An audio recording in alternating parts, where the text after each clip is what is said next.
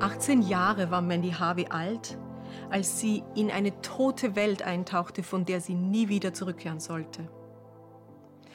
Jahre zuvor waren die ersten Hörprobleme durch eine erblich bedingte Gewebserkrankung erklärt worden.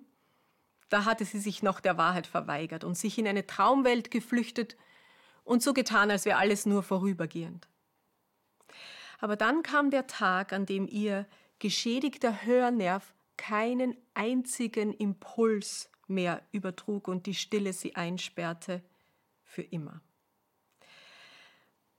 Wahrscheinlich ist es nicht so schlimm, wie erblinden mag sich mancher denken. Man hat ja immer noch das Licht und die Farben und die Formen und zur Orientierung und aber für Mandy hatte der Glanz des Lebens von klein auf in der Musik gelegen. Mit vier Jahren hatte sie begonnen zu singen, klar, zart und wunderschön.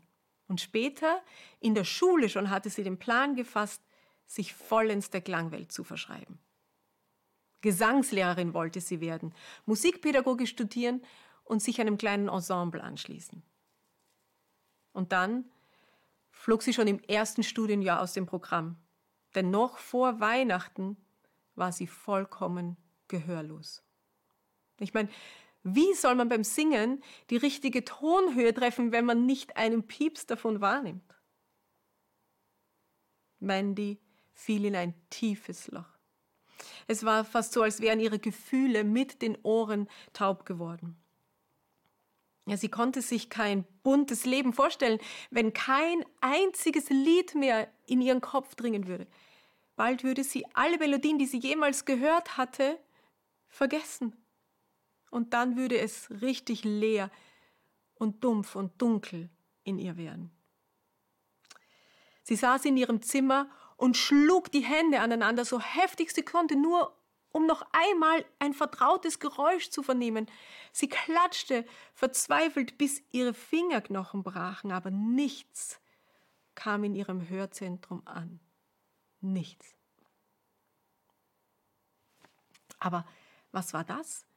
Da kamen feine Impulse aus einem anderen Teil ihres Gehirns, das bisher geschwiegen hatte. In den kommenden Jahren wurde Mandy Zeugin eines natürlichen Wunders, das die Wissenschaftler Neuroplastizität nennen.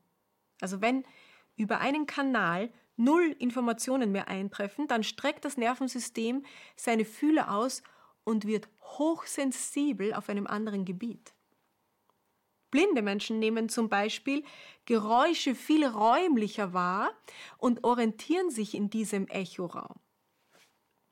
Mandys Gehirn lernte, Schwingungen, die Laute erzeugen, über den gesamten Körper aufzunehmen. Nicht über die Ohren, aber über die Fußknochen, indem sie die feinen Erschütterungen des Bodens aufnahm, Schritte, Verkehr. Ja, sie spürte Schwingungen über ihre Finger, indem sie vibrierende Gegenstände berührte. Stundenlang hielt sie zum Beispiel einen Luftballon an ihr Radiogerät, um den Wechsel der Frequenz nachzuspüren, nachzuverfolgen. Sie legte ihre Lippen daran und fühlte mit den Fingern ihre eigenen Sprechstimme hinterher und schließlich begann sie zu singen. Die Atmosphäre blieb für sie totenstill, aber ihre Kehle, ihr Brustkorb und ihre Mundhöhle füllten sich mit Vibrationen. Vielleicht, vielleicht kann ich die Schwingungen irgendwann unterscheiden, schoss es Mandy durch den Kopf.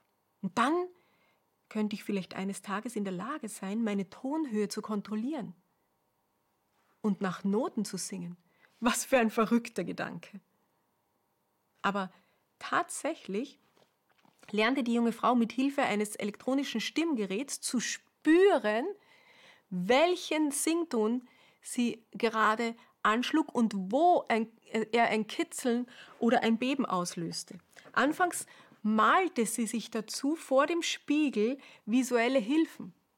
Also zum Beispiel C ist so ein breiter Streifen direkt am Kehlkopf. Oder das D, so eine leicht kreisende Fläche. Oder das A, so eine Zickzacklinie direkt unter dem Kiefer. Probieren Sie das selbst mal aus. Es fühlt sich wirklich unterschiedlich an.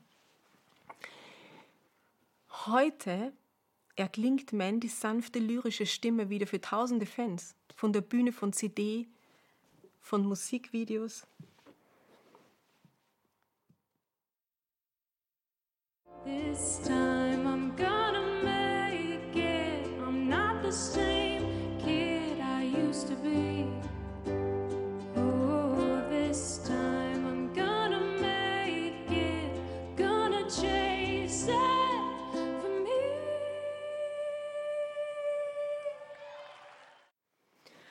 Kaum vorstellbar nicht, dass diese Künstlerin nichts hört sondern sich nur an so einem inneren Tanz aus Rhythmus und Schwingung orientiert.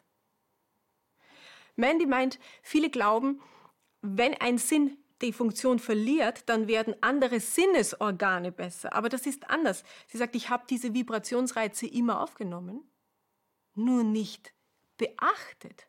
Jetzt schenke ich ihr mit meinem Geist die volle Aufmerksamkeit.